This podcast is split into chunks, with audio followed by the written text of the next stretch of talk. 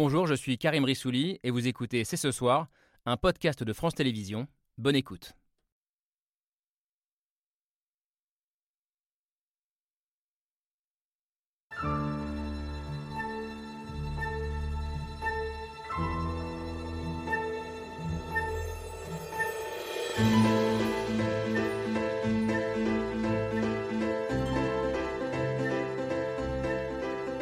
Bonsoir à toutes et à tous, soyez les bienvenus sur le plateau de C'est ce soir.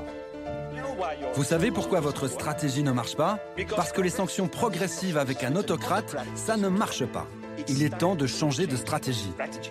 C'est le coup de colère d'un député européen contre notre impuissance face à Poutine, un coup de colère contre notre incapacité à faire collectivement les sacrifices nécessaires pour sauver l'Ukraine au 43e jour d'un conflit, se passer du gaz russe pour cesser de financer la guerre en Ukraine, c'est la dernière carte à abattre, mais les dirigeants européens hésitent. Qu'attendent-ils pour agir Considèrent-ils que les Européens ne sont pas prêts à payer plus cher leur énergie? Poutine prospère-t-il sur notre confort? On ouvre la discussion avec nos invités. Avec nos invités et avec Camille Diao. Bonsoir Camille. Salut Thomas. Tout va bien? Tout va très bien. Ravi de vous retrouver ce soir comme chaque jeudi. Et nos invités ce soir sont déjà en place. Bonsoir Jean-Maurice Ripper. Bonsoir. Merci d'être avec nous. Vous êtes diplomate. Vous connaissez bien la Russie puisque vous avez été ambassadeur de France en Russie, à Moscou en poste, entre 2013 et 2017, une période Oui. compliquée. Vous nous direz euh, comment vous aviez à l'époque perçu compliqué parce que c'est l'époque euh, de la mainmise euh, de la Russie sur la Crimée et du début du conflit dans le Donbass, dont on va beaucoup parler pendant l'émission. Vous nous direz comment, selon vous, a évolué Vladimir Poutine. Euh, la guerre en Ukraine, c'est de la diplomatie, mais c'est aussi du militaire. Bonsoir, Christophe Gomard. Bonsoir. Vous êtes militaire, général des armées, ancien chef du commandement des forces spéciales. Vous avez aussi dirigé le renseignement militaire français. Merci d'avoir accepté notre invitation. Avec nous également Frédéric Ancel, bonsoir. Bonsoir. Spécialiste des relations internationales, géopolitologue. Votre dernier livre, je crois d'ailleurs primé, C'est juste. Le livre, euh, prix du livre Géopolitique 2022. eh bien le voici, Les voix de la puissance chez Odile Jacob. Et puis deux journalistes nous accompagnent ce soir pour nous éclairer. Laure Mandeville, bonsoir. Bonsoir. grand reporter, grande connaisseuse, connaisseuse des. États-Unis et de la Russie, grand reporter au Figaro. Vous nous apporterez vos lumières sur ce conflit et puis ce qu'il dit aussi, peut-être, de notre incapacité à agir à vos côtés. Jean-Dominique Merchet, bonsoir. Bonsoir. La figure habituelle désormais de ce plateau, on vous reçoit toujours avec beaucoup de plaisir, spécialiste des questions de défense et de diplomatie pour le journal L'Opinion. Je me tourne vers vous, Jean-Maurice Ripper, vous êtes celui de ce plateau qui connaît le mieux Vladimir Poutine. Je le disais, vous avez été ambassadeur de France en Russie pendant plusieurs années, entre 2013 et 2017. Juste avant l'émission, vous me disiez, habituellement, un ambassadeur, de France en Russie, il ne rencontre pas beaucoup le président russe. Vous, vous l'avez beaucoup vu. Je l'ai vu, disons, plus que je n'aurais dû probablement si euh, mon séjour avait été calme. L'invasion, puis l'annexion de la Crimée euh, en 2014, puis le déclenchement par les Russes d'une fausse guerre civile au Donbass, euh, et enfin la décision du président Hollande, euh, avec la chancelière Merkel, de lancer ce qu'on a appelé le format de Normandie pour essayer de ramener la paix, notamment au Donbass, euh, avec, en, en organisant des discussions à quatre avec euh, Vladimir Poutine et le président Poroshenko, fait que de fait, j'ai été amené euh, à participer à de nombreuses rencontres avec Vladimir Poutine. Donc j'ai pu l'observer et constater, euh, j'allais dire, sa manière de négocier. On va y revenir, j'imagine. Ah, sa manière de ne pas il est- négocier. comment il se comporte? Écoutez, c'est extrêmement simple. Il a, euh, enfin simple, il a euh, l'attitude que j'ai d'ailleurs euh, retrouvée un peu plus tard en Chine, Mhm. chez le président Xi Jinping. Il ne dialogue pas, il explique, il parle. En général, les conversations commencent par une bonne vingtaine de minutes sur l'histoire de la Grande Russie, en mélangeant l'histoire de l'Empire et puis l'histoire de l'URSS. Pas l'URSS de Lénine, l'URSS de Staline. Euh, rappeler les heures glorieuses, rappeler aussi comment euh, l'URSS a gagné quasiment seul le second conflit mondial face au nazisme. Euh, donc il, il recrée un narratif, ou plutôt il explique le narratif qu'il a essayé de recréer pour la Russie. Mhm. Ça dure 20-25 minutes. Après, il laisse un peu parler son interlocuteur, mais j'avais été frappé par le fait, j'ai toujours été frappé par le fait qu'il n'y avait pas de vrai dialogue. Mm. Vladimir Poutine ne vous répond pas. Il reprend la parole et il remonologue. Ça, c'est la première chose. Donc, esprit de négociation difficile mm. à, concrétiser, sauf quand ses interlocuteurs, à un moment, euh, lui disent, voilà, maintenant il faut décider. Je me souviens euh, de la dernière nuit de négociation euh, qui a mené ensuite aux accords de Minsk, c'est-à-dire la, négociation qui a eu lieu à, Moscou avant qu'elle soit transférée à Minsk. Il a fallu que François Hollande et surtout Angela Merkel, à un moment, euh, haussent un peu le ton en disant est-ce qu'on peut revenir à la discussion? Voilà, il y a un papier, il y a dix points dessus, est-ce qu'on peut discuter de ces points un par un? Mmh. Sinon, on n'y arrivait pas. Ça, c'est la première chose. La deuxième chose, c'est que Vladimir Poutine est quelqu'un qui connaît très très bien ses dossiers, qu'il sait parfaitement ce qu'il veut dire. Ceci explique cela. Il, déroule son narratif, donc il parle quasiment sans notes. Il connaît par cœur euh, tous les chiffres, notamment de l'économie russe. C'est tout à fait impressionnant. Ça, quand on parle d'énergie, c'est difficile de le, de le coller. Et quand il est là, évidemment, personne ne parle. Alors, je ne veux pas dire que les ministres français des Affaires étrangères prennent beaucoup la parole quand ils sont avec le président français, mais enfin, quand même, de temps en temps, ils participent à la conversation. Ce qui m'a toujours frappé à Moscou, c'est que Sergei Lavrov, qui fait profession euh, de force, d'autorité et de certitude, euh, n'ouvre pas la, bouche devant Vladimir Poutine. Ça, c'est très clair. Alors, juste, je conclue là-dessus. Ce qui est clair, c'est que on a bien vu pendant ces négociations que chaque point de l'accord de Minsk qui devait ramener la paix, notamment au Donbass, puisqu'on ne parlait pas de Crimée, euh, aucun de ces points n'a jamais été mis en œuvre et j'ai la conviction que Vladimir Poutine n'a jamais entendu à un moment quelconque les mettre en œuvre. C'est pour ça que vous me disiez avant l'émission, il n'a jamais changé. C'est le même aujourd'hui qu'il y a quelques années. Je ne crois pas qu'il ait changé. Je crains qu'il se soit auto-caricaturé, c'est-à-dire qu'il est poursuivi dans cette voie euh, aveugle dans laquelle il est lancé, qui est de considérer que la Russie ne sera redevenue une grande puissance que, grande puissance que quand elle sera crainte, comme l'était l'URSS autrefois, c'est-à-dire par la force. Pas facile de dialoguer. On dit toujours, faut-il dialoguer, continuer à dialoguer avec Vladimir Poutine? Vous nous dites, en fait, c'est des monologues et que l'homme ne change pas. Euh, Mandeville, comment vous entendez ça? Oui, en fait, euh, moi euh, qui suis aussi Vladimir Poutine depuis très longtemps, puisque j'ai vu son arrivée au pouvoir, euh, j'étais en poste à Moscou au moment où il où il a fait sa montée absolument exponentielle et rapide d'un homme absolument inconnu qui était à la tête du KGB à Premier ministre se faisant un habit de lumière sur des attentats terroristes et mmh. sur une guerre aussi atroce que celle que, nous voyons aujourd'hui, mais que, dont tout le monde n'a pas à détourner les yeux parce que c'est embarrassant. Mmh. Euh, et je dirais que ce qui est, ce qui est frappant chez Poutine, c'est deux choses. La première, c'est euh, un trait euh, tout à fait caractéristique de l'organisation dont il sort et qui est aussi un trait caractéristique de tout le régime soviétique dans, le, dans la continuation duquel il est, qui est le mensonge. Hmm. C'est-à-dire qu'il il manie le mensonge de manière tout à fait assumée et éhontée. Et quand il a des interlocuteurs, il peut très bien mentir et que, s'ils lui disent que cette petite table qui est devant nous, euh, si nous disons qu'elle est blanche, il pourra vous dire qu'elle est noire euh, sans, aucune, sans aucun problème. Et la deuxième chose, c'est ce que les Américains appellent le whataboutism. C'est-à-dire, et, mais, vous alors, et, sur ce sujet, c'est-à-dire quand vous lui posez une question sur un problème qui le gêne, euh, par exemple, que ce soit euh, eh ben, la guerre de Tchétchénie, le Donbass. Euh, il va nous parler de l'Irak. parler de l'Irak, de la Libye, des révolutions de couleur, du complot hmm. occidental. Et donc, je, dirais que en, juin dernier, vous savez, quand il y a eu cette rencontre avec Biden, j'ai pu assister à la conférence de presse, et c'est vrai que je ne l'avais pas vu en conférence de presse depuis plusieurs années parce que moi, après, hmm. j'étais partie aux États-Unis, et j'ai été extrêmement frappée par l'agilité et, l'aplomb total avec lequel il démontait toutes les, questions euh, de journalistes les plus chevronnés qui essayaient de, le bloquer ou le mettre devant euh, euh, ces, difficultés. Il, esquivait absolument en permanence. Donc il est impossible en réalité de dialoguer véritablement avec lui. Alors comment faire? Du coup, bah, en tout cas, il y en a un qui en a marre de notre manière de faire, de sanctions, de train de sanctions. On en est au 5 ou au 6e, ça avance pas beaucoup. On l'a vu dans le sommaire tout à l'heure, hein, c'est Guy Verhofstadt, l'ancien Premier ministre euh, belge, qui, hier, devant le Parlement européen, s'est adressé directement à Joseph Borrell, le monsieur politique étrangère de l'Union européenne. Un discours devenu déjà viral en quelques heures. On en a vu un court extrait, je vous propose d'en voir davantage. C'était donc hier à Strasbourg. Il est temps de changer de stratégie et d'appliquer les sanctions maximales immédiatement pour que cela puisse faire une réelle différence.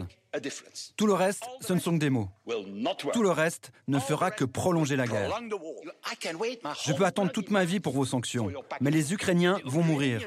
À Mariupol et à Boutcha, ils ne peuvent plus attendre maintenant. Voici la réalité de la guerre.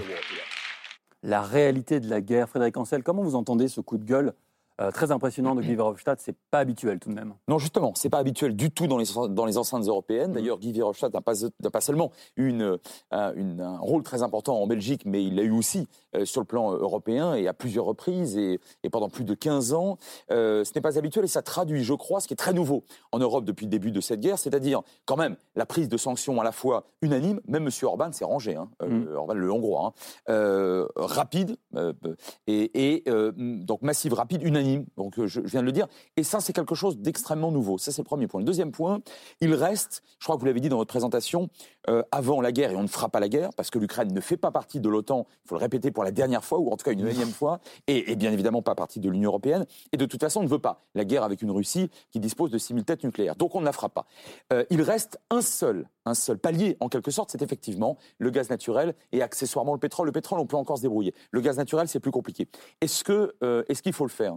Vous avez, c'est toujours pareil en géopolitique, vous avez deux dimensions, la dimension éthique et morale, et vous avez celle du pragmatisme le plus froid et de la réelle politique, en mmh. quelque sorte. Est-ce que, oui ou non, sur le plan éthique et moral, ça devrait s'imposer? Je pense que oui, et à peu près tout le monde est d'accord avec cela. Sauf que, il n'est absolument pas certain que même ces sanctions-là euh, pousseront euh, Monsieur euh, Poutine à cesser la guerre. Parce qu'après tout, il reste quand même quelqu'un de relativement pragmatique. Il savait parfaitement qu'il y aurait des sanctions. Je pense d'ailleurs qu'il a mésestimé l'Union européenne, hein, comme d'ailleurs il a mésestimé évidemment la conscience nationale ukrainienne et peut-être même dire le soutien chinois qui est assez tiède. On pourrait y revenir. Mais néanmoins, il savait que ça lui coûterait quelque chose sur le plan économique, voire énergétique. Mais sur le plan politique ou idéologique, ça lui rapportait quelque chose. Et eh bien manifestement, il a décidé. Il a décidé de payer, éventuellement de payer cher. Autrement dit, et je conclus, même si maintenant l'Europe ne lui achetait plus de gaz naturel, je ne suis absolument pas convaincu qu'il euh, en conclurait par la nécessité de mettre euh, fin immédiatement à la guerre. Et c'est d'autant plus vrai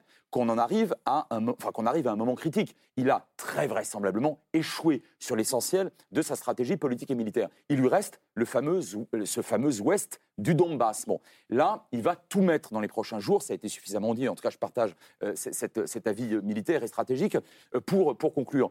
Même si aujourd'hui on lui mettait la pression maximale, donc en l'occurrence gazière, Imagine-t-on réellement un Poutine s'arrêter là maintenant, se retourner devant son opinion publique, qui, même si elle est muselée, attend quand même quelque chose, parce qu'il y a quand même quelques centaines, voire quelques milliers de cercueils qui vont revenir ou qui sont déjà revenus sous des drapeaux russes, sans avoir rien obtenu de sérieux? Ah ça, j'y crois pas. Donc, encore une fois, je crois qu'il faut peser de manière extrêmement, euh, euh, j'allais dire, subtile, le pour et le contre de cet euh, ultime, en quelque sorte, palier qui serait effectivement l'embargo sur le gaz russe. Alors, peut-on se passer du gaz russe Est-ce que la Russie va se, concentrer spécifiquement sur le Donbass? Merci Frédéric Ancel d'avoir fait le sommaire de cette émission. On va essayer de chapitrer tout ça, de mettre un peu d'ordre dans cette émission. Je me tourne vers vous, Christophe Gomard. Je vous ai vu réagir quand Frédéric Ancel évoquait la question de ça l'arrêterait, même si on le faisait, ça l'arrêterait pas, Vladimir Poutine. Vous avez acquiescé, je crois. Ah oui, je, rejoins ce que dit Frédéric Ancel, c'est-à-dire que je pense que les sanctions, on l'a bien vu depuis le début, ça n'a pas empêché de continuer à bombarder euh, Kiev et ses environs, de bombarder Mariupol, etc. Donc je pense qu'il a des objectifs sur le terrain qu'il veut gagner et il mettra tout en œuvre pour y arriver. Euh, le gaz, alors ce que je ne sais pas, c'est comment les Ukrainiens se chauffent-ils? Est-ce qu'ils se chauffent avec le gaz ukrainien? Euh, Le gaz qui passe en Ukraine, d'ailleurs, euh, les, Ukrainiens reçoivent des subsides pour ce gaz. Donc on coupe tout. Comment se chauffent les Ukrainiens? Est-ce que les Ukrainiens sont également concernés par ces sanctions directement? Mais ça, c'est une autre question. Ils réclament. Ce qui est vrai, c'est que la Russie... réclament les, sanctions. Les, Ukrainiens réclament l'arrêt. La Russie, la Russie ce qui est fou, paye un droit de passage au gouvernement ukrainien pour que le gaz nous, nous arrive. Bien sûr, bien sûr. Euh, mais je pense que les sanctions ne l'arrêteront pas. Ça, c'est une évidence. Et je pense qu'également, en termes de poids euh, dans le monde, en fait, la Russie a quand même le soutien de pas mal de pays. Donc, en fait, en termes de euh, gains politiques ou géopolitiques, je pense qu'il a quand même un peu gagné vis-à-vis de l'Inde, vis-à-vis de pas mal de pays en Afrique. Alors certes, le poids économique de ces pays est sans doute moindre que celui de l'Europe et des États-Unis d'Amérique. Néanmoins, je pense qu'il n'a pas totalement perdu. Euh, sur le terrain, il gagnera, je pense, le Donbass. Euh, la Crimée, plus personne n'en parle, elle considère d'ailleurs que la Crimée, euh, si elle n'est pas ukrainienne, elle est déjà russe. Mhm. donc je pense qu'il a quand même déjà un peu gagné. Jean-Noël Merchet Oui, comme souvent, je partage ce que Frédéric vient de dire sur cette analyse très réaliste des rapports, des rapports de force. on pourrait rajouter, d'abord, est-ce qu'il est possible de se passer du gaz russe là dans l'immédiat, mhm. c'est-à-dire pas dans deux ans, euh, pas dans six mois, mais là, est-ce qu'on ferme? Euh, J'entends des choses contradictoires, euh, notamment en Allemagne, qui, sont, qui importent quand même énormément de gaz. Est-ce qu'on peut couper du jour au lendemain? Qu'est-ce que ça signifie? Et puis, je rajouterais quand même quelque chose. A l'impression d'avoir des mondes qui vivent dans deux bulles différentes. On a ça, et puis il y a les répercussions économiques, ça. Et quand on interroge les Français aujourd'hui, on est à la veille d'une élection présidentielle, quand on leur demande quel est le premier souci que vous avez, ils disent c'est le pouvoir d'achat. Et on sait très bien que ça, ça a des conséquences extrêmement directes sur le pouvoir d'achat. Et donc, il faut faire attention quand même à ces choses-là. Les deux bulles, parfois, rentrent en, relation l'une avec l'autre. Et donc, euh, voilà, c'est ce que je voudrais rajouter. Je ne vais pas refaire euh, ce que euh, Frédéric a très bien dit, donc Jean-Maurice Ripper, comment vous entendez ça? Que je Vous êtes un diplomate. sur une ou deux choses ont été dites. Les sanctions, quand j'entends dire elles ne marchent pas, au bout de cinq semaines, personne ne s'imaginait qu'elles pouvaient donner un résultat au bout de cinq Alors, semaines. Alors, juste un chiffre. Ce matin, Bruno Le Maire sur France Info a dit qu'il y avait une récession de 10% de l'économie russe. D'ici 2-3 mois, euh, ils attendent vraiment quelque chose de beaucoup plus. Tout cela a commencé, ne l'oubliez pas, parce que les sanctions sont en place depuis 8 ans la situation économique de la Russie est mauvaise. Mhm. Le peuple russe est descendu dans la rue plusieurs fois depuis plusieurs années avec un courage invraisemblable. pourquoi il descend dans la rue? Pour réclamer une revalorisation des retraites, une baisse des prix, l'économie russe est en chute libre.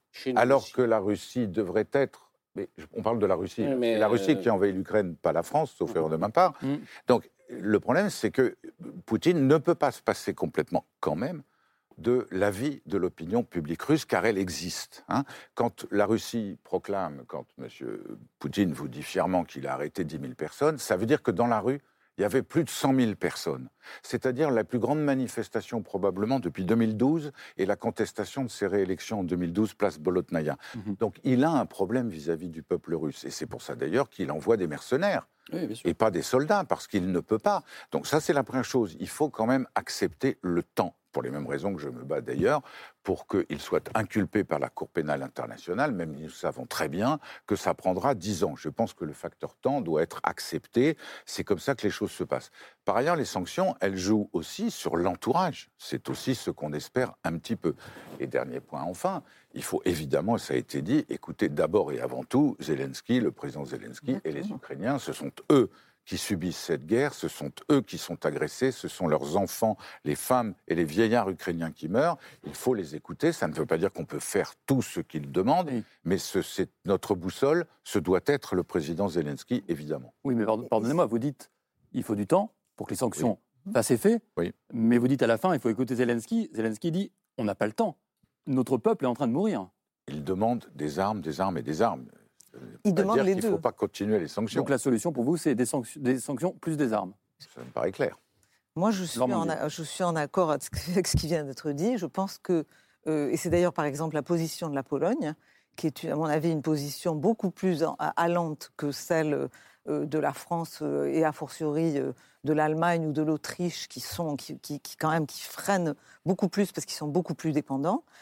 c'est vrai que il faut euh, montrer en fait à la Russie, on a un énorme problème. Je crois que euh, alors que ça a été très lent pour l'opinion française, notamment, de comprendre la nature du danger auquel nous sommes confrontés, et pas seulement l'Ukraine, mais l'ensemble de l'Europe. Et, je dirais, c'est une menace aujourd'hui globale, le, régime de Poutine. On a un régime qui est muni, quand vous lisez en fait le décryptage que moi j'ai fait de, des idéologues et même de M. Medvedev, qui a été président de la Russie et qui tient maintenant un blog idéologique effrayant, qui est de nature aujourd'hui fascisante, dans mmh. lequel il prône la dénazification de l'Ukraine en, prônant des répressions, une, forme d'expiation euh, des Ukrainiens pour le fait euh, d'être devenus des nazis, les, nazis étant les mêmes que des Européens, c'est-à-dire il faut dénazifier, déukrainiser, il faut enlever le nom de l'Ukraine.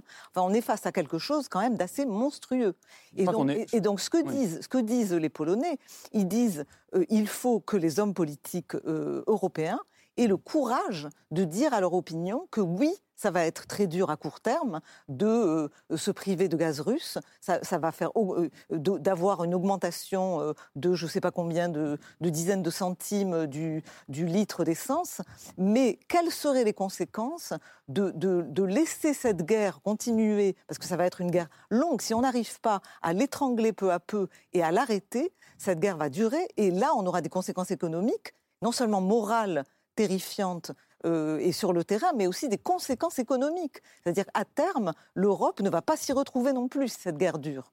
Bah, Donc euh, je pense qu'il y a vraiment à mener euh, de manière, si vous voulez, de front, en fait, une, une, une, aide massive à l'Ukraine mmh. sur le plan militaire et une, des sanctions économiques accrues notamment vis-à-vis de l'entourage, avec la saisie de biens, etc., ce qui est réclamé par l'Europe centrale. Mais je retiens dans votre propos, Laure Mandeville, l'importance qu'on fasse des sacrifices. Oui. Et précisément, c'est peut-être ça le grand défi qui est lancé aux Européens et à leur unité. On reviendra sur les divisions des Européens. Parce que se passer du gaz russe, vous avez raison, hein, Laure Mandeville, c'est faire des sacrifices. On va s'interroger sur notre capacité à faire des sacrifices, mais d'abord on regarde tous ensemble le mail de Pierre Michel.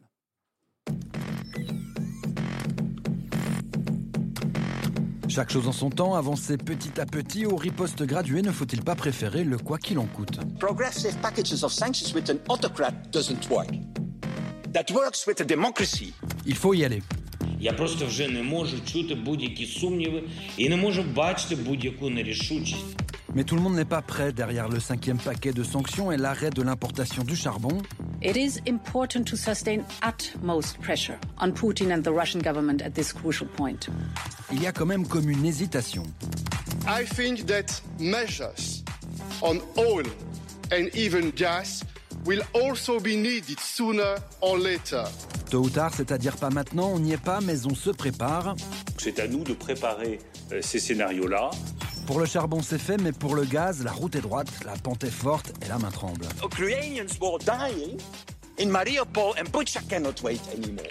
Ça semble pourtant inévitable. Pourra-t-on éviter à terme cet embargo? Mesure lourde de conséquences pour les économies européennes. Lourde de conséquences, ça dépend pour qui. Euh, concrètement, cela veut dire une baisse de production des richesses allant jusqu'à moins 100 euros par an et par habitant. Un impact très faible pour la France, modéré pour l'Allemagne. Moins 900 euros par an euh, et euh, par habitant. Ce serait un quoi qu'il en coûte, mais pas tant que ça. Mettre fin aux importations d'énergie russe serait économiquement supportable pour l'Union européenne en général. Il y en a pour qui c'est compliqué, mais qui l'ont fait. I cannot accept the fact that we are still paying to Russia uh, for uh, energy resources. C'est le cas de la Lettonie, de la Lituanie et de l'Estonie. Eux aussi étaient très dépendants, mais ils ont fait des réserves et ils ont commencé à diversifier leurs approvisionnements. Se passer du gaz russe, un sacrifice, mais aussi un investissement d'avenir. L'Europe est grande. As our example and example of some other countries of European Union shows, it is possible. Et ce sont les petits qui montrent l'exemple. Frédéric Ancel, tout à l'heure, vous aviez pas l'air de considérer que les sanctions pouvaient être nécessaires, suffire en tout cas on a entendu là un chiffre impressionnant, je pense, pour les gens qui nous regardent. Selon le Conseil d'analyse économique, ça coûterait 100 euros par mois aux ménages français si on faisait un embargo sur le gaz russe maintenant. Hier, Mario Draghi, président du Conseil italien, a déclaré Nous préférons la paix ou la climatisation allumée tout l'été, sous forme de question. Est-ce qu'on en est là? Est-ce que c'est les vrais enjeux selon vous? Est-ce qu'on pose les bonnes questions? En tout cas, c'est la première fois que le défi est posé de manière aussi claire à l'Europe. Et, et qu'une pierre euh, de fondation est jetée dans le jardin de l'Union européenne. Est-ce que dessus, on va bâtir quelque chose qui ressemble à de la puissance pour tenter euh, de ne plus arriver à ce type de situation? C'est-à-dire en amont de l'aventurisme d'un homme d'État ou de gouvernement et d'un autocrate en particulier, qu'il soit russe ou autre d'ailleurs, eh bien, être suffisamment dissuasif. Bon, mais ça, c'est toute la question de l'Europe puissance. Alors, on n'y est pas. Donc, on verra bien si on la fera ou pas. Mais en attendant, euh, il est clair que se passer du gaz russe est supportable. C'est supportable. Le tout est de savoir si oui ou non nous serons suffisamment solidaires les uns des autres, puisque les Allemands, les Autrichiens dépendent énormément du gaz russe, les Espagnols quasiment pas. Bon, bah, est-ce qu'on sera réellement solidaires sur ce coup-là? Ça, c'est une vraie question. La deuxième question est la suivante, et je crois que ça a été bien dit euh, tout à l'heure. Est-ce que oui ou non, c'est ça qui arrêtera Poutine? La réponse est non. Je pense qu'on est à peu près d'accord ici sur ce plateau. Donc, il faut aussi des armes. Donc, pardon, attention, des armes à l'Ukraine. Pardonnez-moi, Frédéric Ancel, à quoi ça sert de se passer du gaz russe si ça n'est pas utile pour arrêter le conflit. Alors attention, alors pourquoi il faut mettre 100 euros dans une poubelle? Alors je n'ai pas dit que c'était inutile. Le, le, problème des sanctions, en fait, il est philosophique. En général, ça marche pas. Ou plus exactement, ça ne marche pas s'il n'y a que des sanctions. Et ça ne marche pas, effectivement, comme l'a dit Monsieur l'ambassadeur, avant un certain temps. Prenons le cas de l'Iran. Manifestement, ça ne marche pas. En revanche, si Cuba. vous continuez, ou Cuba, en revanche, si vous continuez à donner de quoi un peu à l'Afghan, même si la situation est évidemment totalement différente, façon années 80 déjà, Hmm. face à, à- à l'armée soviétique, si vous donnez aux Ukrainiens, en l'occurrence, de quoi porter des coups réellement très durs à l'armée russe, une fois qu'elle aura atteint peu ou prou ses objectifs, euh, eux-mêmes d'ailleurs euh, euh, ramenés. On va y revenir sur la Voilà. dimension militaire. Euh, là, pour le coup, vous avez, vous jouez, si vous voulez, vous jouez les deux palettes ou les, deux- les deux instruments qui, conjugués, peuvent être pour le coup extrêmement convaincants face à, face M. Poutine. Et vous parliez de, solidarité européenne dans ces sanctions.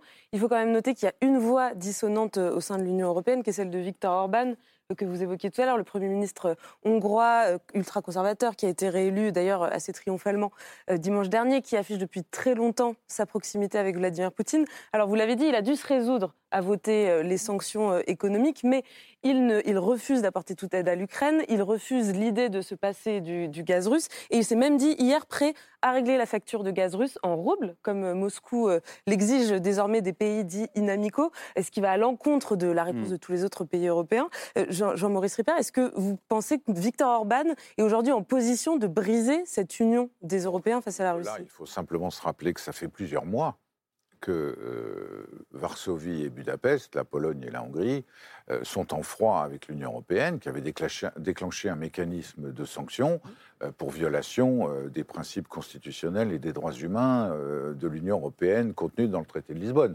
Donc ils retrouvent, j'ai envie de dire, une trajectoire un peu plus normale dès lors qu'il y a le moindre division au sein de l'Union européenne.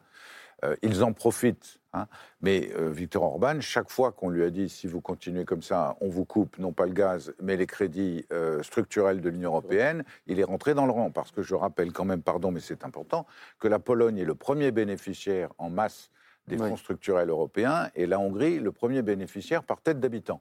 Donc ils savent très bien à quoi ils ont à faire face. Mais c'est vrai que dès qu'on montre un tout petit peu de faiblesse, et donc moi je suis totalement d'accord avec ce qui a été dit avant, c'est cette unité qu'il faut à tout prix préserver et la solidarité qu'on a montrée pendant le Covid, il faut la recréer et la poursuivre dans cette affaire du gaz. Ce qui est amusant d'observer dans l'affaire de la Pologne et de la Hongrie, c'est qu'on a deux pays qu'on associe volontiers comme des pays euh, anti-européens, en tout cas. Illibéraux illibéraux, comme on dit, et qui, sur ce dossier ukrainien, sont aux antipodes.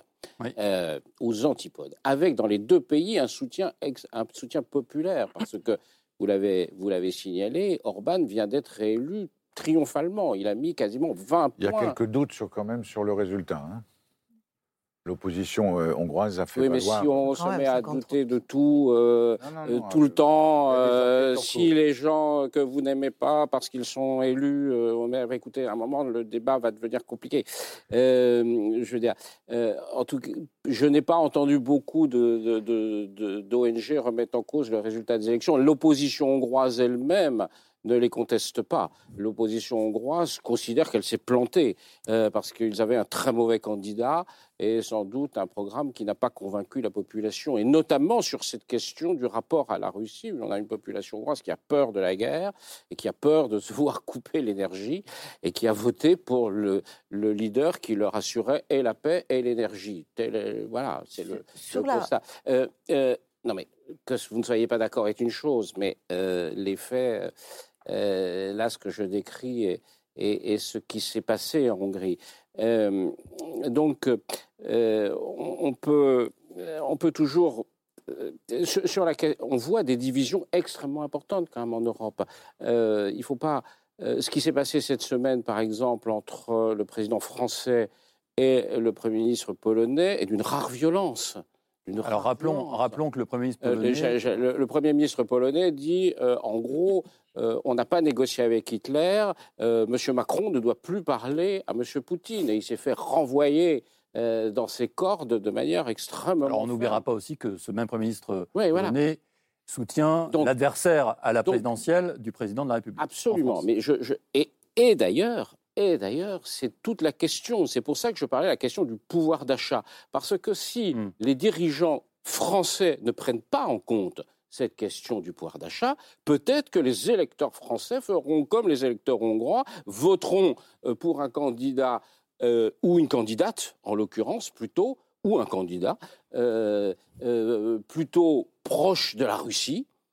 Et là, euh, on, pourra toujours dire ah bah oui mais effectivement c'est pas bien euh, voilà mais mais c'est le risque c'est le, risque. La question du pouvoir d'achat est une question essentielle aujourd'hui en France.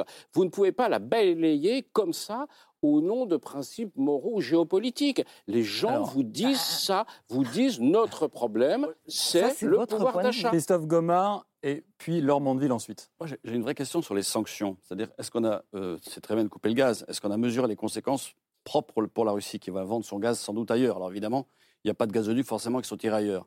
Mais euh, pour moi, on a derrière une vraie question. C'est qu'on met des sanctions, on donne des armes à l'Ukraine. En fait, on fait tout pour faire continuer la guerre finalement. Hmm. Euh, parce que euh, c'est ce qui se passe aujourd'hui. Jamais personne n'aurait imaginé que l'armée ukrainienne résiste aussi longtemps et que la population ukrainienne résiste aussi longtemps.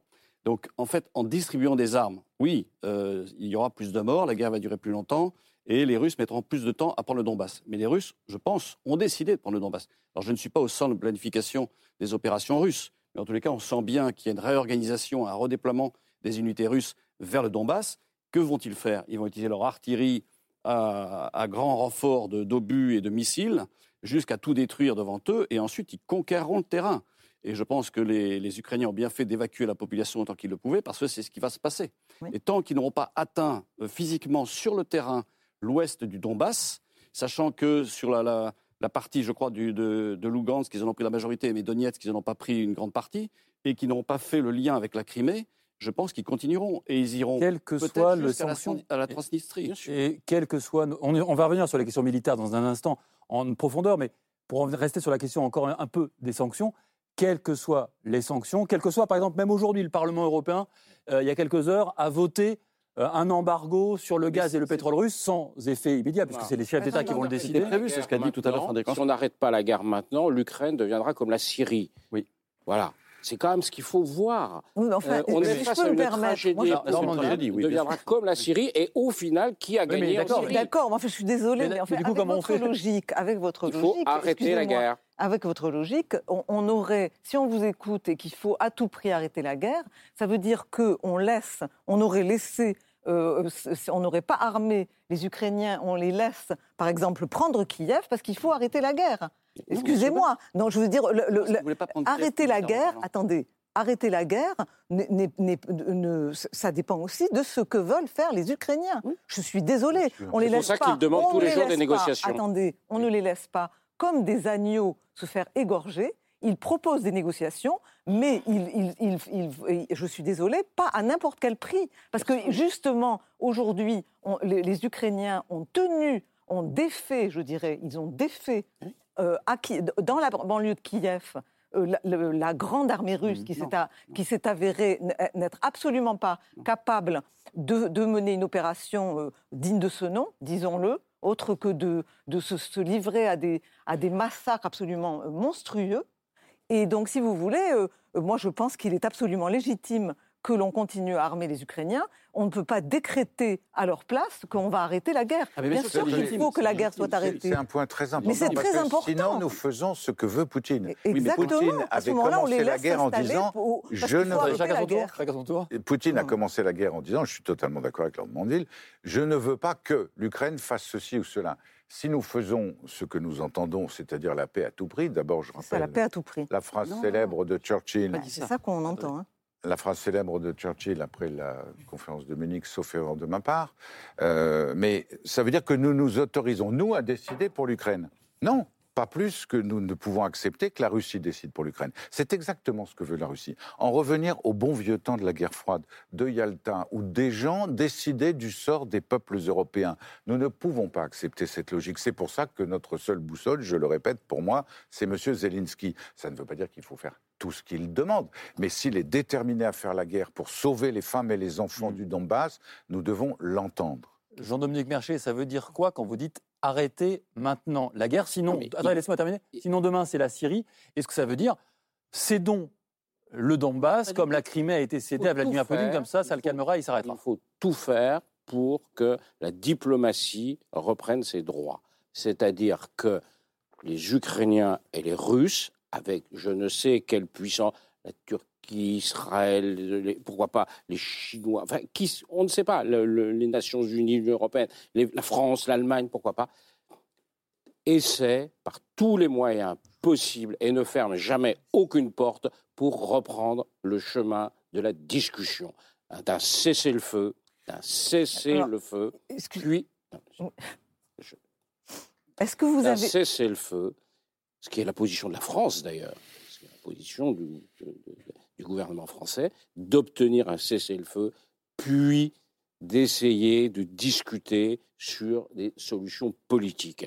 C'est l'impératif. On peut vouloir faire la guerre jusqu'au dernier Ukrainien. Euh, comme Mais enfin, on peut, pas nous qui voulons. Vouloir, c'est la Russie euh, qui veut faire la guerre jusqu'au dernier Ukrainien. C'est leur but.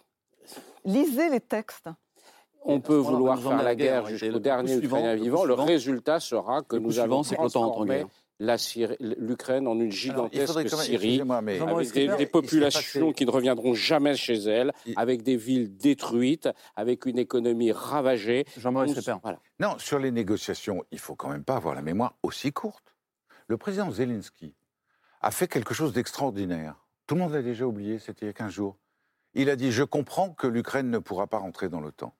Il a donné aux Russes ce eh qu'ils voulaient. Encourageons tout cela. Ensuite, il a dit Je suis prêt à discuter du Donbass. Ensuite, il a dit Il faut s'occuper des populations civiles. Qui a refusé tout ça? La Russie. Bien sûr. Pas l'Europe, que je sache. Il faut être deux pour négocier. Aujourd'hui, ce matin même, le gouvernement ukrainien a dit on ne peut pas continuer, ce ne sont pas des négociations. Les Russes ne négocient pas. Il faut quand même les écouter. Les Russes font semblant de négocier pendant qu'ils redéploient leurs troupes. On l'a déjà vu partout. De quelle naïveté faisons-nous preuve? Le retrait, effectivement, on l'a vu partout. le retrait d'Ukraine, en fait, le retrait de, le retrait de la, il voulait conquérir toute l'Ukraine. Il voulait soumettre toute l'Ukraine. Si vous regardez, encore une fois, je reviens sur la doctrine, c'est-à-dire sur la théorisation de hmm. cette opération spéciale, vous voyez très bien que c'est une, c'est une négation, c'est une liquidation de l'Ukraine. Les termes sont employés, le terme de liquidation de l'Ukraine. Il voulait même, je l'ai dit tout à l'heure, supprimer le mot d'Ukraine. D'accord? Donc à partir de là, ils se ils sont pris une, une, une, sorte de dérouillé militaire dans, euh, dans la partie, euh, disons, proche de Kiev. Ils ont reculé, mais et effectivement, parce qu'il lui faut absolument et là je, vous je rejoins Frédéric Ancel, il veut absolument une victoire. Et vous avez par exemple Sergei Karaganov, qui est euh, le, directeur de ce haut, conseil euh, de, la politique étrangère russe depuis 40 euh, ans, et qui a dit très clairement, nous avons besoin d'une victoire. Et donc, ils vont, ils vont continuer, ils feront tout ce qu'ils peuvent pour récupérer le Donbass.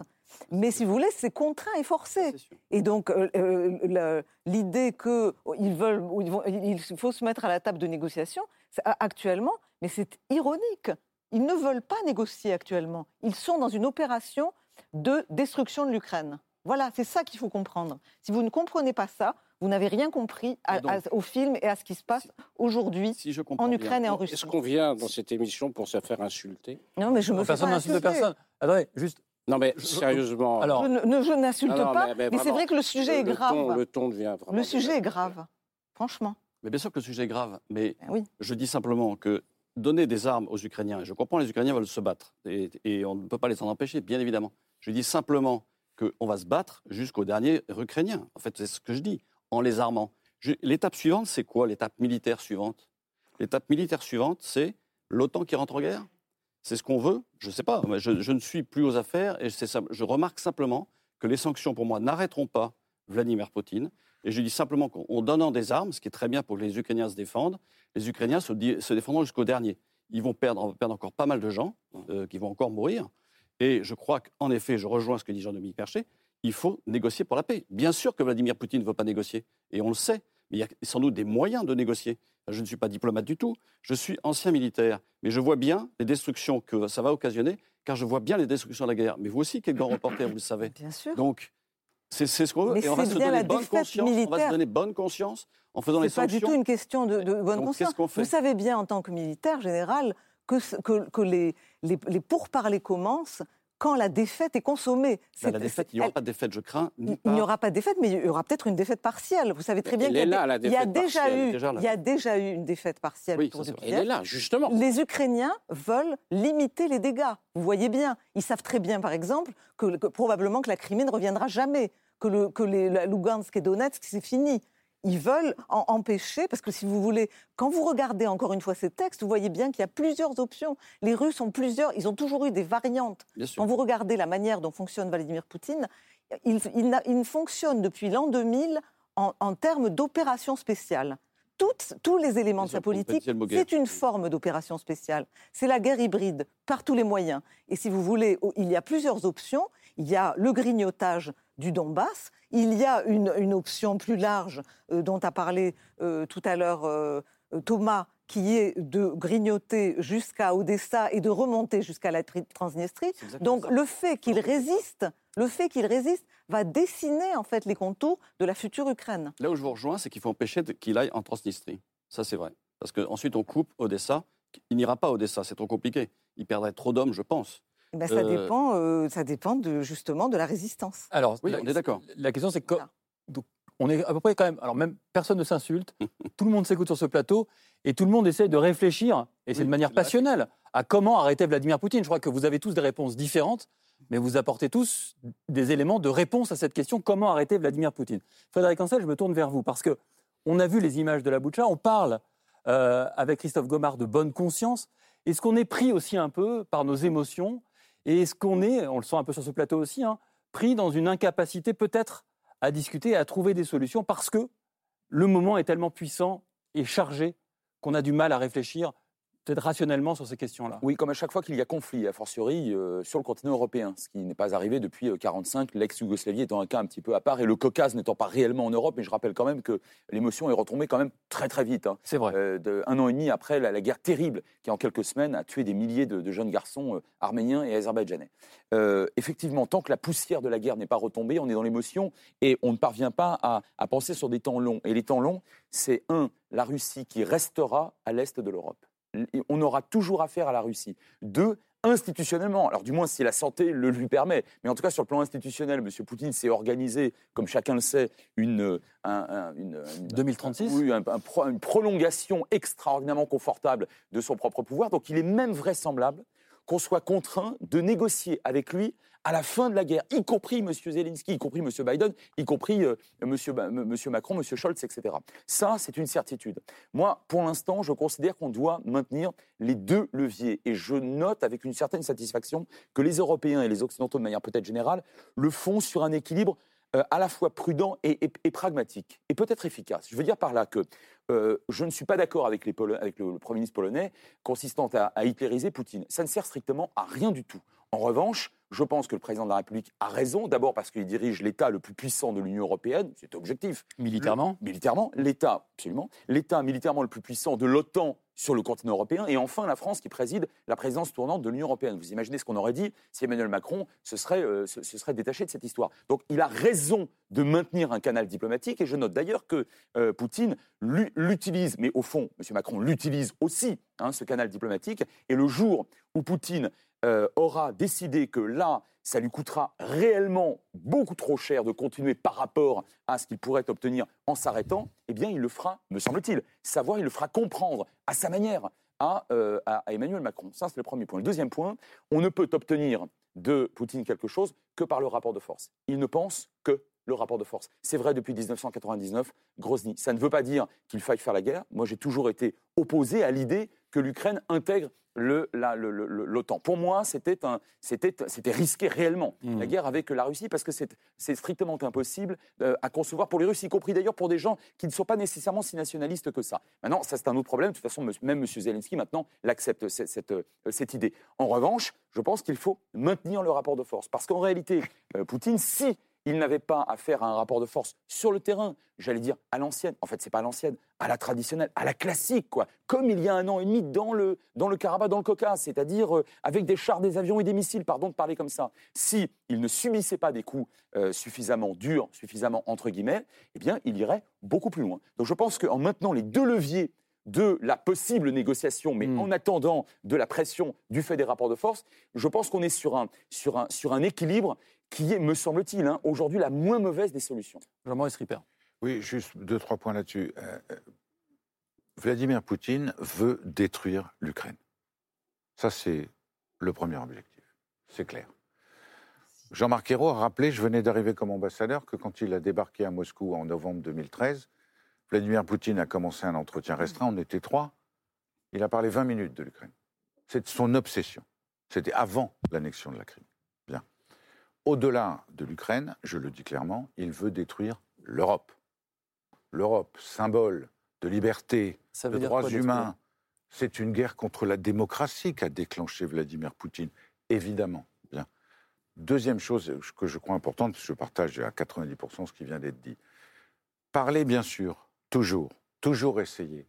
Parler, ça ne veut pas dire accepter ce que dit Vladimir Poutine.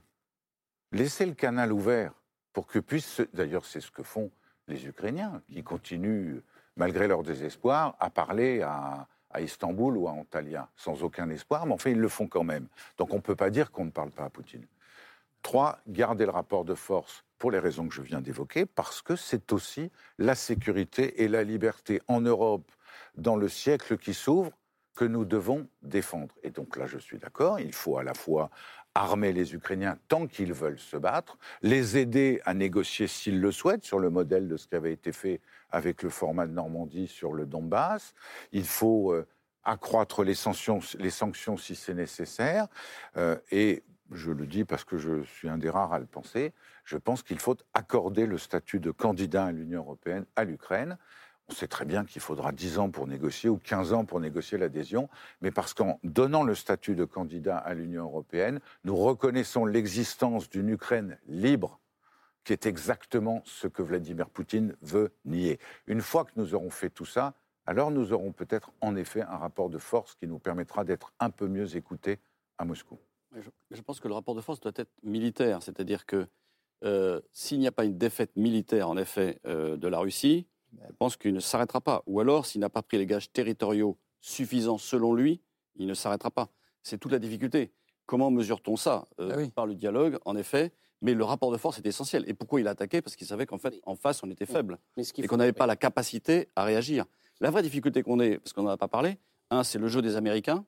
Et deux, c'est le fait qu'ils disposent euh, de l'arme nucléaire, qui effectivement nous freine euh, complètement, voire nous arrête. D'autant que Poutine a menacé au début de les utiliser. C'est dans le jeu. Bien sûr. C'est dans le jeu. C'est-à-dire qu'il menace en disant attention, j'ai l'arme nucléaire, j'ai l'arme chimique, euh, j'ai l'arme bactériologique et je l'utiliserai si jamais je me sens euh, contraint de le faire parce que je me sens attaqué.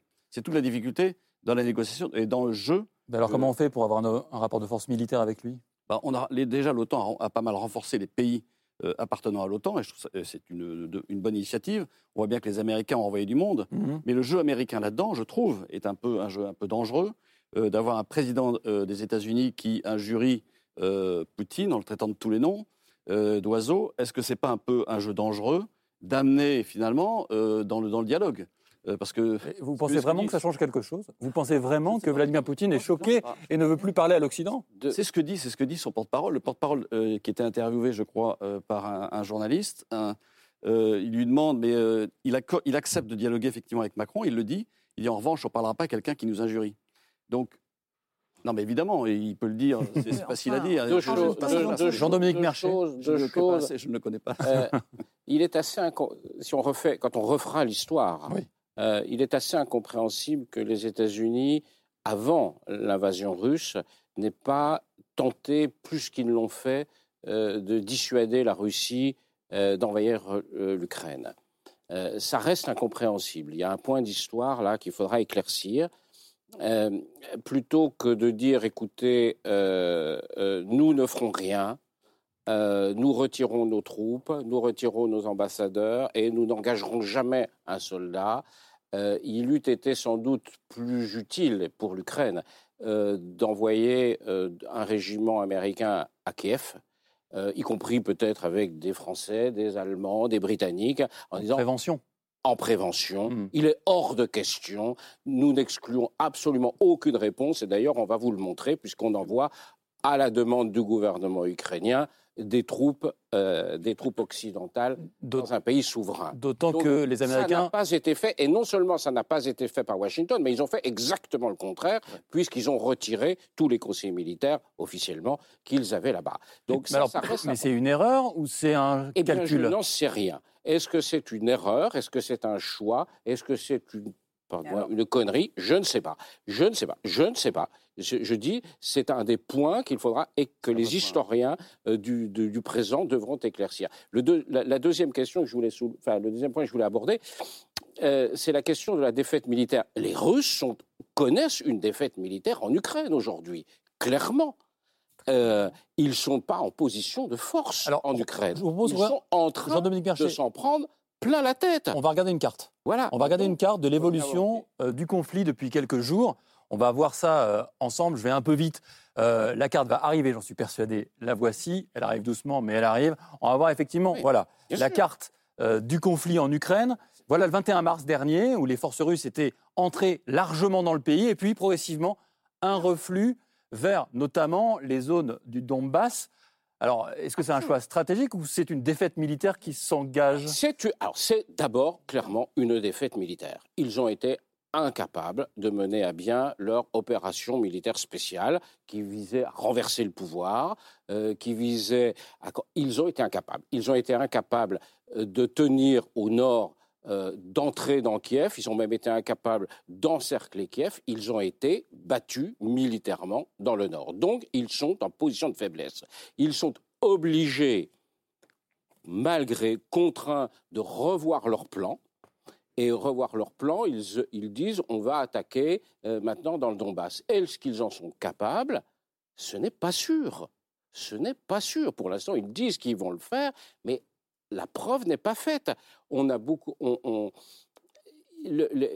c'est une armée épuisée. C'est une l'armée russe est aujourd'hui une armée épuisée qui n'a pas de réserve, qui n'a pas de relève, qui n'a pas de renfort possible. Camille. Il y, a, une date qui dont on parle beaucoup, qui est très importante pour Vladimir Poutine, qui est la date du 9 mai, qui est le jour de, la victoire euh, donc de, de l'armée euh, rouge euh, sur l'armée nazie au moment de la Seconde Guerre mondiale. Et tous les ans, bon, c'est un jour férié, il y a un immense défilé militaire qui a lieu le jour du 9 mai sur la place rouge à Moscou. Et on a beaucoup entendu que pour ce jour-là, Vladimir Poutine avait besoin de présenter des résultats à son peuple. Est-ce que vous pensez qu'il est en mesure de de, prendre le Donbass pour le 9 mai?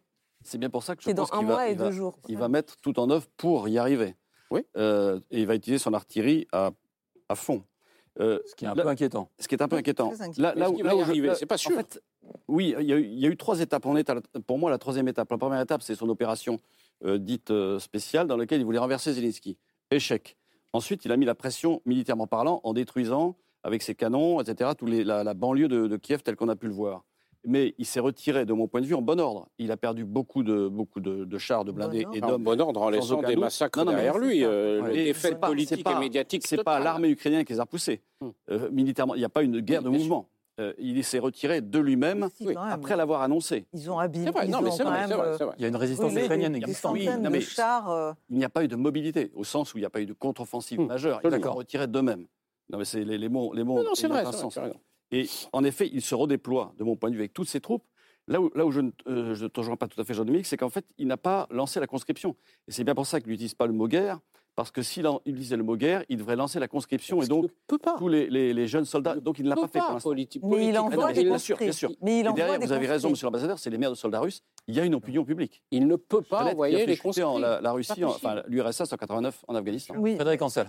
Oui, oui, sur, l'armée russe, je partage ce qui a été dit. On, a, affirmé ces dernières décennies, et ces dernières années en particulier, à juste titre, que l'armée russe était très puissante. Sauf que c'est une puissance euh, comme une côte mal taillée en réalité. Elle est très puissante euh, sur le plan de l'avionique, Alep s'en souvient, euh, balistique, Très bien, sauf que des missiles qui font six fois le tour de la Terre, ça sert absolument à rien à l'est de, l'Ukraine. Et trois, euh, sur le plan nucléaire, simultané, très bien, mais c'est pas avec ça non plus qu'on va récupérer les petits frères hmm. ukrainiens. Je rappelle quand même qu'en principe, c'est pour les sauver de la décadence euh, occidentale qu'on a voulu les, occuper et qu'on les a attaqués. Donc, euh, sur le terrain, des camions-citernes aux chars en passant par les fantassins, c'est réellement catastrophique ce qui s'est produit. D'où mon, mon pessimisme à très court terme. le rouleau compresseur russe qui euh, relève de la tactique la plus basique, et je parle sous votre contrôle, mon général, et depuis voilà, une bonne centaine d'années, risque de jouer à plein sur l'ouest du Donbass, qui est un tout petit territoire. Mais là, pour le coup, puisqu'effectivement son armée de fantassins est épuisée, ça risque de taper extrêmement fort. Ça, c'est le premier point. Le deuxième point, très rapidement, sur les Américains. Alors moi, j'ai une hypothèse, elle vaut ce qu'elle vaut. L'hypothèse sur, euh, sur le fait que Biden, dès début janvier, ait dit, non mais de toute façon, il n'y aura pas un soldat en Ukraine. Tout en disant en même temps les dates précises de l'invasion, donc en ayant des renseignements très précis. Il a annoncé le 16 février. Oui, alors c'est ça. Alors moi, savait, il ne fait rien. Alors moi, il me semble que Joe Biden a surtout essayé d'éviter le, le, une deuxième fois le ridicule absolu pour le renseignement américain après euh, Kaboul, en l'espace de quelques mois. Mm. Et surtout, et surtout, je vais peut-être vous surprendre, mais mon hypothèse est la suivante, c'est un discours de force. Pourquoi? Parce que l'Ukraine n'est pas membre de l'OTAN. Autrement dit, en creux, perdu pour perdu, il s'agissait de dire à d'autres États, tiens au hasard, Finlande, Suède, maintenant Géorgie, Moldavie bien évidemment, peut-être d'autres États du Moyen-Orient, voire du monde arabe, bah écoutez, de toute façon là on n'ira pas. Et pour cause, parce que c'est trop tard et ils ne sont pas euh, dans, dans, le, dans le bercail de l'OTAN. N'hésitez surtout pas, parce que pour le coup, là l'OTAN, on ne rigolera absolument pas. C'est exactement ce qu'a dit. En gros, Donc, si vous voulez qu'on vous protège, criez avec nous. Renforcer l'OTAN, sacrifier l'Ukraine, dans laquelle de toute façon, il n'y avait pas de crédibilité américaine particulière. Euh, en revanche, il s'agissait de faire euh, d'inciter des États qui hésiteraient à rentrer dans le criminel. Alors, si on remercie. Alors, on oui, en tout cas, on vous remercie, bah, Frédéric Ancel. Je dois vous libérer. Je vous laisse partir. Vous êtes très pressé. Je cite tout de même votre dernier livre, Les Voix de la puissance, chez Audi Jacob. Merci, d'être passé par le plateau de C'est ce soir. On continue hein, tous ensemble la discussion.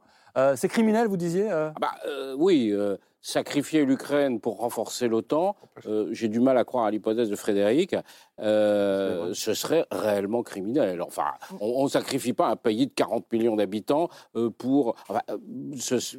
tout est possible dans l'histoire, mais encore une fois, on n'en sait rien. Attendons d'avoir que les historiens fassent leur oui, travail. Enfin, moi, d'après mes, si j'en reprends mes années américaines, moi, je n'ai pas du tout cette interprétation-là. Je trouve un petit peu ironique que d'un côté, on passe son temps à, à, taper sur les Américains en disant qu'ils sont trop présents, qu'ils veulent euh, installer, qu'ils sont, qu'ils ont pris l'Ukraine comme une sorte de, de, place d'armes euh, et que c'est leur marionnette, etc. Puis d'un côté, s'étonner qu'ils n'aient pas envoyé un bataillon pour défendre les Ukrainiens. Donc il faut savoir exactement ce qu'on veut. Est-ce qu'on veut que les Américains soient interventionnistes ou est-ce qu'on veut qu'ils se tiennent à l'écart des affaires européennes? Donc c'est la première question un peu générale.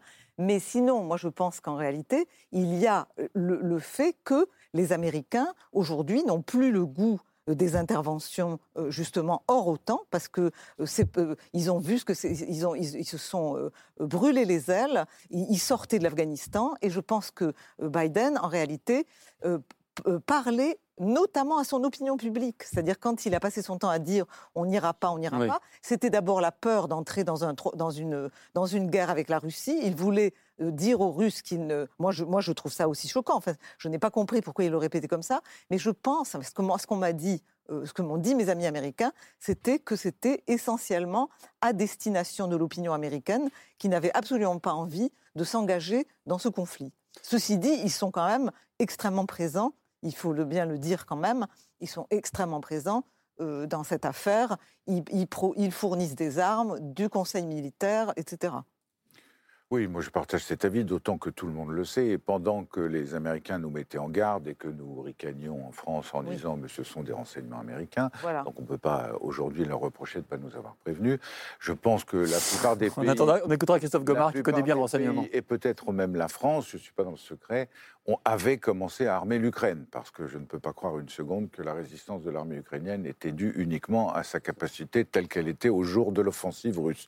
Donc les choses sont toujours un peu plus euh, compliquées Je pense que surtout, et je le répète, pardon, c'est peut-être mon obsession, nous avons compris, et les Américains comme les Européens, que c'était aujourd'hui une guerre qui allait durer parce que Vladimir Poutine est parti en guerre contre l'Europe et la démocratie. Mmh. Et nous sommes aussi dans une opération extrêmement importante qui est de rassurer les pays membres de l'OTAN.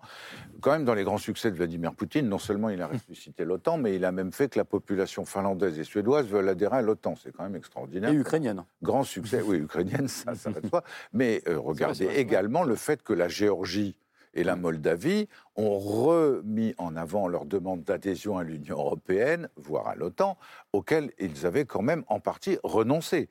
Donc c'est aussi cela que l'Europe doit gérer.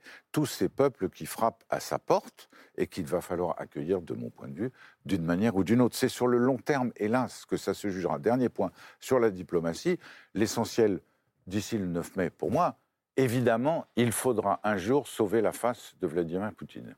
Il dira un jour, peut-être le 9 mai, je l'espère, parce que c'est pas trop loin, nous avons gagné. Voilà, nous occupons Donetsk et Lugansk. Formidable, bravo, merveilleux, tu as gagné, donc on arrête. Hmm. Si c'est ce qu'il faut faire, les diplomates savent le faire. Manger leur chapeau, c'est pas un problème. Mais est-ce que Vladimir Poutine sait le faire, ça? est-ce que l'entourage de Poutine hmm. finira Est-ce que l'armée? Où est passé M. Gerasimov, le chef d'état-major? Où est passé M. Shoigu? Le, ministre, qui normalement préside tous les deux aux grandes cérémonies, j'en ai assisté à quatre ou cinq, euh, sur la place rouge, 15 000 hommes d'un seul coup, ça fait du monde quand même, hein, qui défilent dans des vieilles voitures soviétiques extraordinaires, décapotables, on verra. Mais c'est sûr que peut-être à un moment, il faudra, il faudra, et là, c'est Zelensky qui nous dira allez, on y va. bien sûr. Mais ça, c'est possible que ça arrive. S'il accepte de considérer qu'avoir occupé euh, complètement le Donbass lui suffit, je l'espère pour l'avenir du peuple ukrainien. Mais je pense quand même qu'il faut bien comprendre que même si à un moment donné, cette guerre s'arrête et qu'il faut euh, euh, aider les Ukrainiens à une négociation euh, et qu'il doit se retrouver face à face avec Poutine, ça c'est une chose. Mais il faut bien comprendre que ça ne sera pas la fin de l'histoire. C'est-à-dire que pour l'Europe, l'Europe sera face à un régime qui, est maintenant un régime qui sera l'ennemi, qui est l'ennemi de l'Europe et de l'Occident jusqu'à ce que ce régime tombe. Il faut comprendre en fait que le régime qui est sorti des décombres du communisme, parce qu'en réalité la Russie est toujours dans les décombres du communisme, et quand vous parliez d'opinion publique, de société civile, il n'y a pas de société civile en Russie. C'est là un, des problèmes, c'est-à-dire que c'est un pays qui aujourd'hui est une masse largement informe, où vous avez une toute petite euh, comment dire, euh, partie de la population que, qu'on appelle, que les Russes euh, libéraux appellent les Russes européens, dont énormément sont partis dans le, dans le mois qui vient de s'écouler. Vous avez eu au moins 200 000 à 300 000 Russes les plus actifs qui sont partis.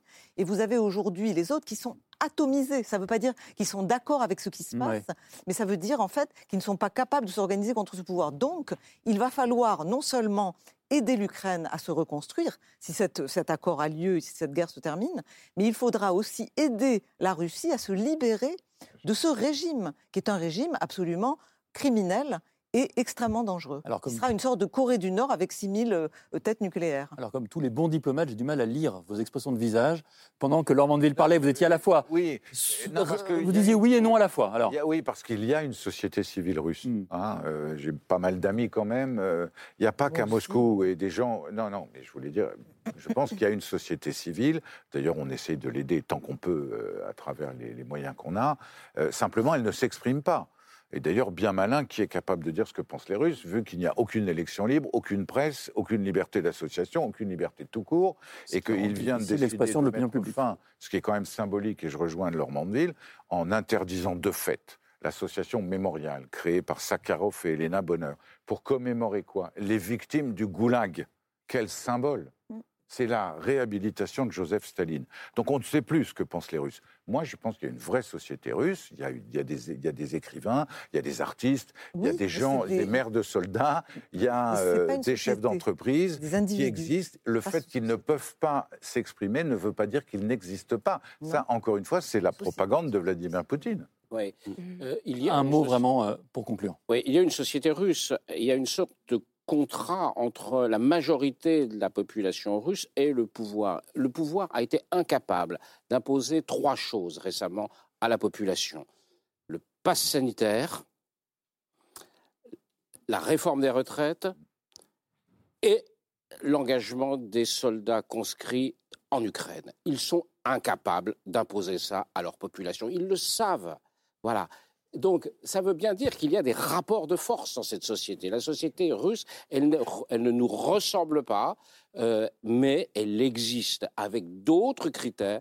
Mais ouais, il faut terminer. Total désaccord. Il y a un total désaccord de Normandville, mais oui. Absolument. Euh, ne pense pas qu'il y ait un rapport de on force. organisera un autre débat sur la question Non. de la société russe parce que Ah oui. pour le coup, c'est peut-être là que la clé Il y a un euh, du seul conflit se décideur unique en trouve. Et on poursuit la discussion avec la liste de C'est ce soir.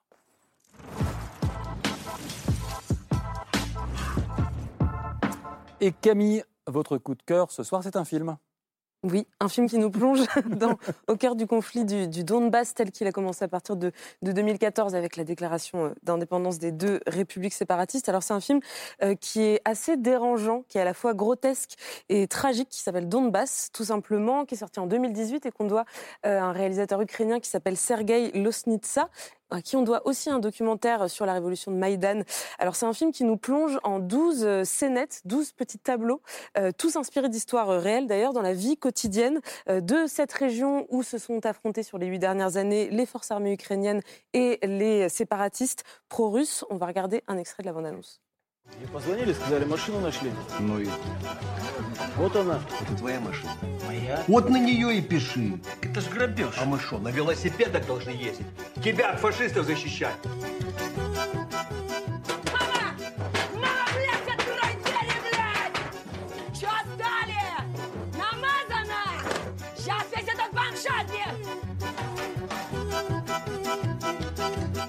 Интересуется, что здесь у вас происходит. А что здесь у нас происходит? Что здесь у нас происходит? Что там происходит? Война, блядь, у нас происходит.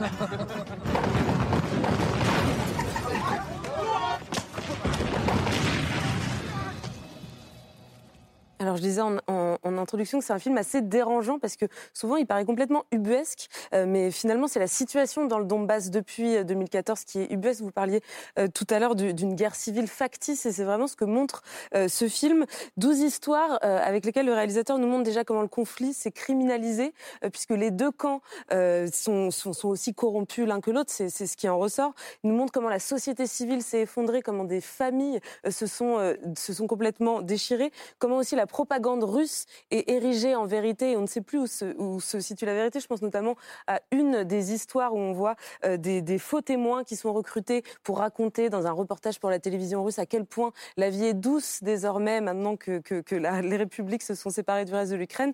Donc ce qui reste vraiment, c'est la haine, la violence, l'absurdité qui gangrène toute la société et ça nous raconte aussi la jeunesse de ce conflit euh, qui, est maintenant plus large euh, au niveau du, pays. Donc voilà, c'est un, un film intéressant à voir. On le trouve en DVD, en VOD et il y a aussi quelques séances de cinéma qui sont organisées un peu partout en France en ce moment. Donc on peut regarder euh, le programme de, de la salle la plus proche de chez soi. C'est donc Donbass de Sergei Losnitsa. On regardera dans l'officiel des spectacles, ça n'existe plus, je pense. Ah, ça doit exister tout Ah d'accord. Merci en tout cas, merci à toutes et à tous. Christophe Gomard, vous pensez que ça existe Et moi je cite votre livre, Soldats de l'ombre aux éditions Harper Collins. Merci beaucoup Laure Mandeville d'être passé votre livre à paraître mercredi prochain, qu'on enverra avec plaisir à Jean-Dominique Merchet qui aime beaucoup les débats d'idées, les révoltés de l'Occident. C'est à lire à l'Observatoire. Merci Jean-Dominique Merchet, on vous lira dans l'opinion. Euh, et merci, monsieur l'ambassadeur Jean-Maurice Ripper. Merci beaucoup de nous avoir éclairés, de nous avoir dit aussi comment, de l'intérieur, vous avez senti le peuple russe et son dirigeant, Vladimir Poutine. Bonne fin de soirée à tous. Et ce soir revient lundi avec Karim Brissouli pour une émission spéciale pour commencer et commenter les résultats du premier tour de la présidentielle. C'est dimanche, n'oubliez pas d'aller voter et d'aller vous coucher parce qu'il est l'heure. Bonne soirée.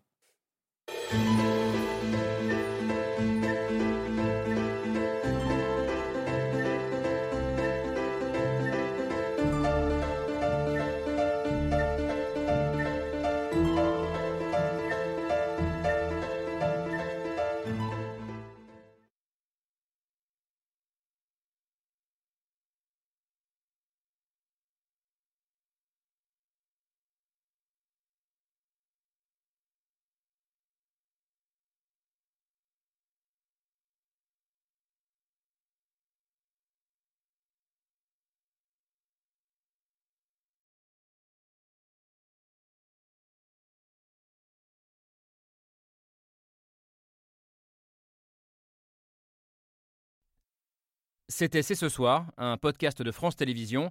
S'il vous a plu, n'hésitez pas à vous abonner. Vous pouvez également retrouver les replays de l'émission en vidéo sur France.tv.